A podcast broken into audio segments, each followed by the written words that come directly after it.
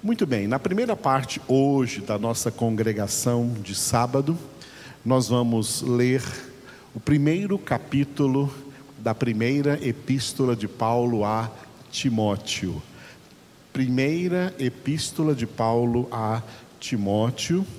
Os irmãos e irmãs que estão comigo aqui podem ler junto comigo e quem está em casa acompanhe essa leitura. Se puder ler junto também, enchendo aí o ambiente onde você está da palavra de Deus, faça isso também em nome de Jesus, porque é palavra viva e eficaz. Aleluia. 1 Timóteo capítulo 1. Paulo, apóstolo de Cristo Jesus, pelo mandato de Deus, nosso Salvador, e de Cristo Jesus, nossa esperança. A Timóteo, verdadeiro filho na fé, graça, misericórdia e paz da parte de Deus Pai e de Cristo Jesus, nosso Senhor. Quando eu estava de viagem rumo da Macedônia, te roguei permanecesses ainda em Éfeso para admoestares a certas pessoas, a fim de que não ensinem outra doutrina, nem se ocupem com fábulas e genealogias sem fim, que antes promovem discussões do que o serviço de Deus na fé. Ora, o intuito da presente admoestação visa ao amor que procede de coração puro e de consciência boa e de fé sem hipocrisia Desviando-se algumas pessoas destas coisas, perderam-se em loquacidade frívola, pretendendo passar por mestres da lei, não compreendendo, todavia, nem o que dizem, nem os assuntos sobre os quais fazem ousadas asseverações. Sabemos, porém, que a lei é boa se alguém delas se utiliza de modo legítimo, tendo em vista que não se promulga lei para quem é justo, mas para transgressores e rebeldes, irreverentes e pecadores, ímpios e profanos, parricidas e matricidas, homicidas e impuros, sodomitas, raptores de homens, mentirosos, perjuros e para tudo quanto se opõe à sã doutrina, segundo o evangelho da glória de Deus, do Deus bendito, do qual fui encarregado. Sou grato para com aquele que me fortaleceu, Cristo Jesus, nosso Senhor, que me considerou fiel, designando-me para o ministério a mim, que noutro tempo era blasfemo e perseguidor e insolente, mas obtive misericórdia, pois o fiz na ignorância, na incredulidade. Transbordou, porém, a graça de nosso Senhor com a fé e o amor que há em Cristo Jesus. Fiel é a palavra e digna de toda aceitação que Cristo Jesus veio ao mundo para salvar os pecadores, dos quais eu sou o principal. Mas, por esta mesma razão, me foi concedida misericórdia, para que em mim, o principal, evidenciasse Jesus Cristo a sua completa longanimidade, e servisse eu de modelo a quantos hão de crer nele para a vida eterna. Assim, ao Rei eterno, imortal, invisível, Deus único, honra e glória pelos séculos dos séculos. Amém.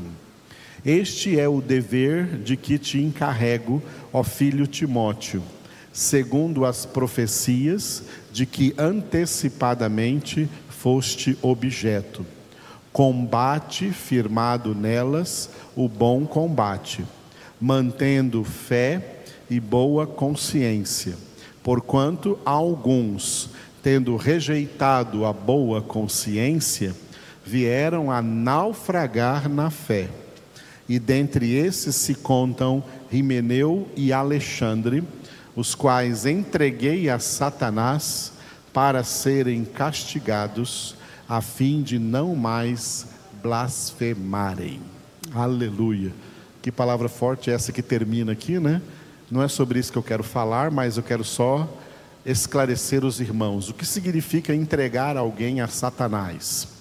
Era uma prática que era vigente na igreja primitiva e que faz parte também aí da orientação da palavra de Deus para disciplinar determinados membros da igreja que cometem determinados pecados. Entregar alguém a Satanás significa administrar sobre esses membros a exclusão da igreja, proibi-los de vir à congregação. Entregá-los a Satanás é devolvê-los para o mundo, e o príncipe desse mundo é Satanás. E dizer para todo mundo na igreja: olha, não se comuniquem com essa pessoa, não recebam essa pessoa em casa, não fale com ele nas redes sociais, bloqueie todo contato com eles, com essa pessoa, porque ela está excomungada. Isso se chamava então de excomunhão.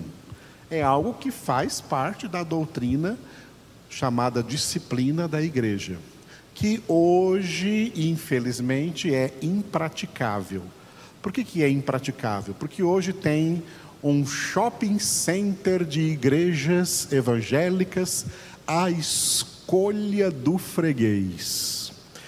Quem sair de uma igreja, claro, vai para outra, tem um monte de outras que receberão, e essa pessoa então fica sem a correção, sem a disciplina, porque vai ter sempre alguém passando mãozinha na cabeça ao invés de corrigir. Pessoas que não são corrigidas e ao invés disso só são bajuladas, elas vão parar no inferno. 1 Coríntios teve um caso que Paulo escreveu sobre isso, que ele entregou aquele homem a Satanás, aplicou nele a excomunhão, ele foi excomungado da igreja. Mas quando Paulo escreveu a segunda carta aos Coríntios, Paulo mandou eles acolherem de volta, porque ele demonstrou arrependimento e mudança e correção. Ele parou com o pecado, ele aprendeu com aquela lição da excomunhão e foi de novo então, né, reabilitado dentro da congregação. A correção valeu. Hoje tem muita gente chamada de crente e de evangélico que não aceita correção, não aceita disciplina.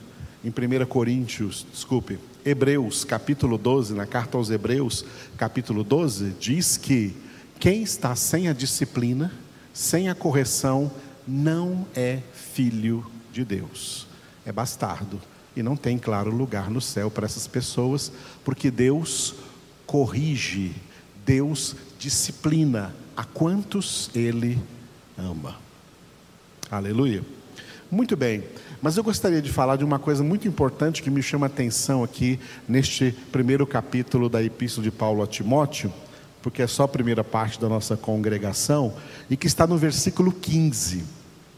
E nesse versículo 15, vamos fazer primeiro uma correção, tá? Porque nas nossas Bíblias começa com fiel. Fiel. A palavra fiel não existe no grego do Novo Testamento. Portanto, quando Paulo escreveu esse versículo, ele não escreveu aqui a palavra fiel. Ele escreveu assim, ó: Esta é a palavra da fé. Foi isso assim que Paulo escreveu, corrigindo esse versículo aí, ó. Esta é a palavra da fé e digna de toda aceitação, que Cristo veio ao mundo para salvar os pecadores, e aí Paulo diz dele mesmo, dos quais eu, Paulo, sou o principal. Porque Paulo disse que ele era o principal de todos os pecadores? Porque é assim que sempre se sentem os verdadeiros convertidos. O apóstolo Paulo tem uma palavra muito interessante, muito interessante, é, que eu gostaria de compartilhar com vocês, que combina, que ajuda a entender esta palavra aqui. Aqui ele se sente o principal de todos os pecadores. Se você ler em comigo aí rapidamente em 1 Coríntios, capítulo 15, 1 Coríntios, capítulo capítulo 15, versículo 9, ele diz assim, 1 Coríntios 15, 9, Paulo diz assim, porque eu sou o menor dos apóstolos, que mesmo não sou digno de ser chamado apóstolo, pois persegui a igreja de Deus. Ele disse lá em 1 Timóteo 1,15 que se sente o principal de todos os pecadores. Aqui em 1, em 1 Coríntios 15, 9, ele diz que ele se sente o menor de todos os apóstolos de Cristo Jesus. E agora dá uma olhadinha comigo em Efésios capítulo 3, Efésios capítulo 3, versículo 8. Efésios capítulo 3, versículo 8. Paulo diz assim, ó: A mim o menor de todos os santos, me foi dada esta graça de pregar aos gentios o evangelho das insondáveis riquezas de Cristo. Três versículos passei para vocês, vou passar um quarto ainda. Ó.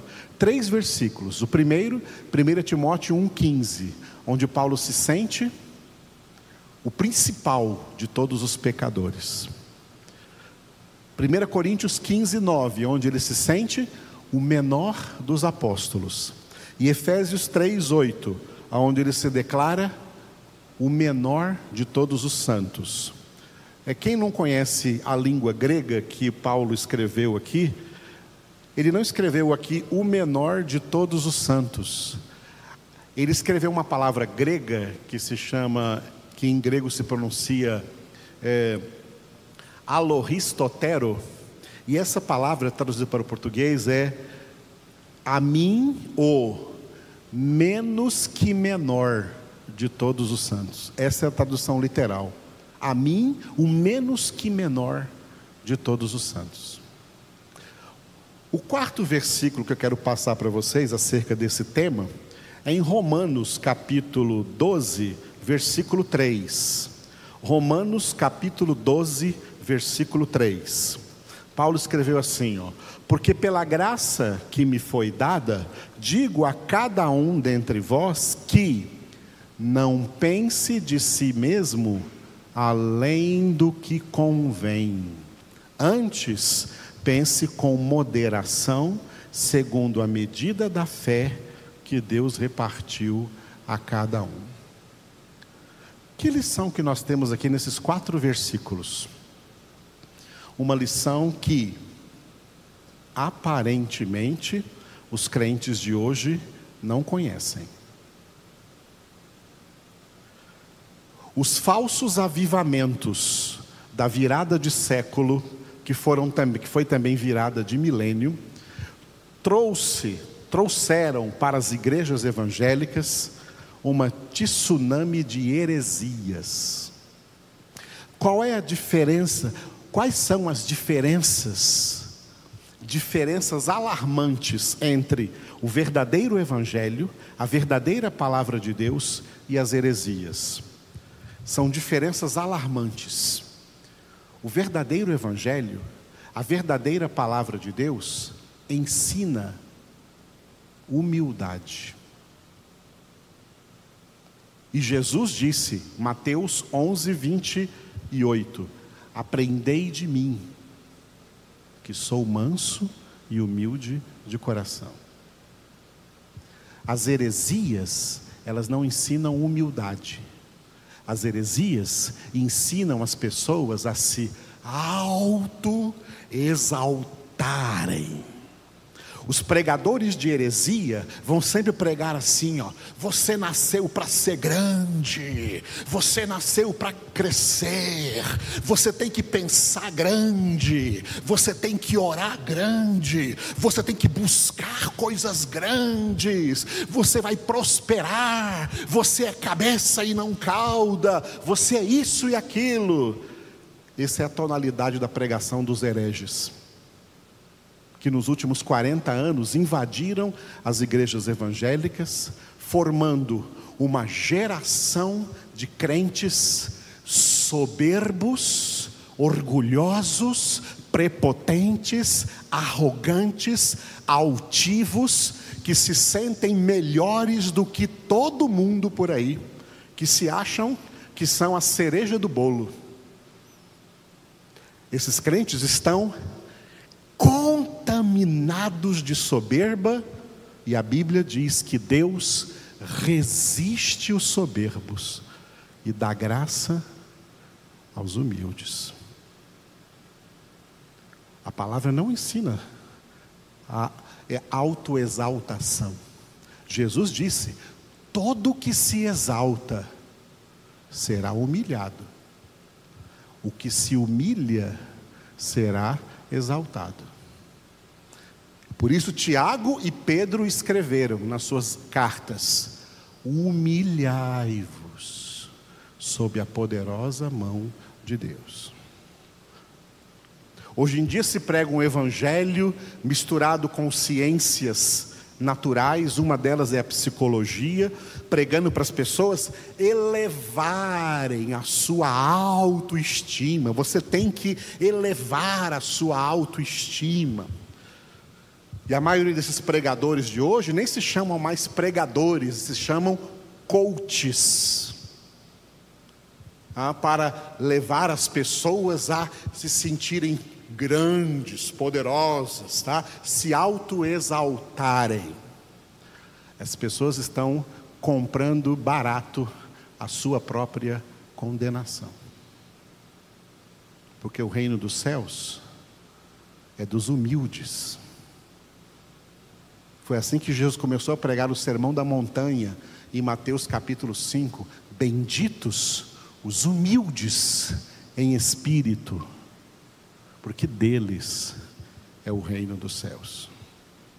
O verdadeiro evangelho prega humildade. As heresias enche as pessoas de soberba, infla, incha as pessoas de soberbas e elas caem da graça. E elas apostatam da verdadeira fé em Cristo Jesus. O apóstolo Paulo sentia-se o pior de todos os pecadores, o principal de todos os pecadores.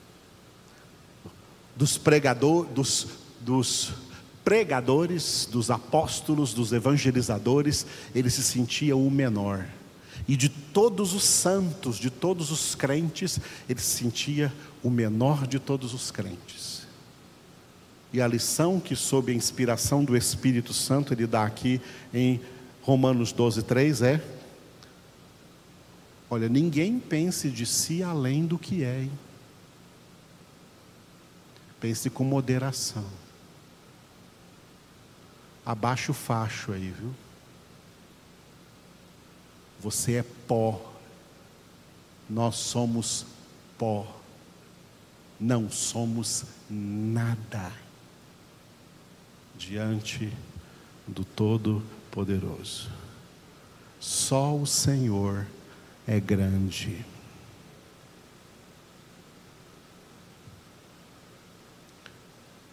Uma vez um certo pregador foi recebido aí numa igreja muito grande e o pastor da igreja convidou ele assim: vamos chamar o grande servo de Deus que está aqui conosco.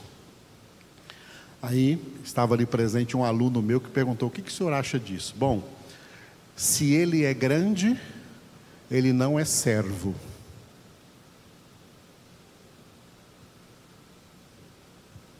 E se ele é servo, ele não é grande. O servo nunca é grande. Quem é grande é o Senhor dele. O Senhor é grande. A massa de gente evangélica de hoje, independentemente de denominação, essa massa está contaminada de soberba, de orgulho. A Bíblia diz que nós somos pães asmos. Pães asmos é pão sem fermento. O que, que o fermento faz na massa? Incha. Heresia é fermento que inchou os crentes, inchou os evangélicos, inchou as igrejas, e eles caíram no domínio de Satanás. Porque Satanás opera a soberba no coração das pessoas. Vamos orar pedindo ao Senhor que nos ensine humildade. Quem está aqui, fique de pé e clame comigo nessa hora. Senhor, nós invocamos o teu glorioso nome, te louvamos por essa palavra, por este ensinamento que veio a nós do Senhor, através do apóstolo Paulo, nesses textos que nós lemos. E nós queremos, Senhor, atender ao teu chamado, Jesus, ao teu chamado de aprender de ti, que és manso e humilde de coração. Torna-nos mansos, torna-nos humildes, ensina-nos, Senhor, a ser humildes. Queremos aprender a nos humilhar diante da tua presença, sob a tua mão poderosa.